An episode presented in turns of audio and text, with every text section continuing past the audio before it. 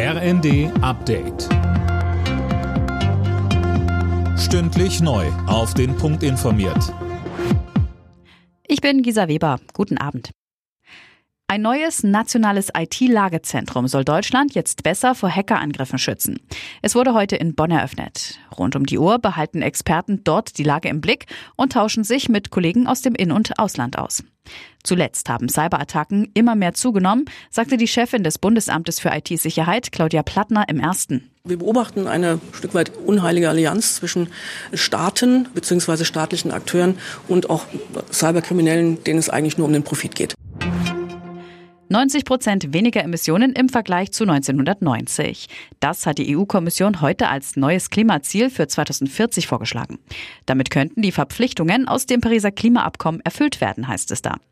Die Grünen-Fraktionschefin im Bundestag, Katharina Dröge, sagte im ZDF, Je früher man handelt, umso leichter, zuverlässiger und sozial gerechter kann man die Klimaschutzmaßnahmen ausgestalten. Und deswegen ist es richtig und wichtig, dass die EU-Kommission auch ein Klimaziel für das Jahr 2040 vorschreibt. Das gibt uns allen am Ende mehr Planungssicherheit und mehr Möglichkeiten, auch die besten Maßnahmen zu machen. Die AfD-Jugendorganisation darf vom Bundesamt für Verfassungsschutz als gesichert rechtsextrem bezeichnet werden. Das hat das Verwaltungsgericht Köln entschieden. Es lehnte einen Eilantrag der AfD und der jungen Alternative ab. Das Gericht begründet die Entscheidung damit, dass die Organisation Positionen vertritt, die gegen die Menschenwürde verstoßen.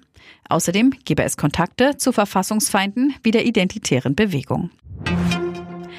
Politiker aus aller Welt haben König Charles viel Kraft und gute Besserung gewünscht.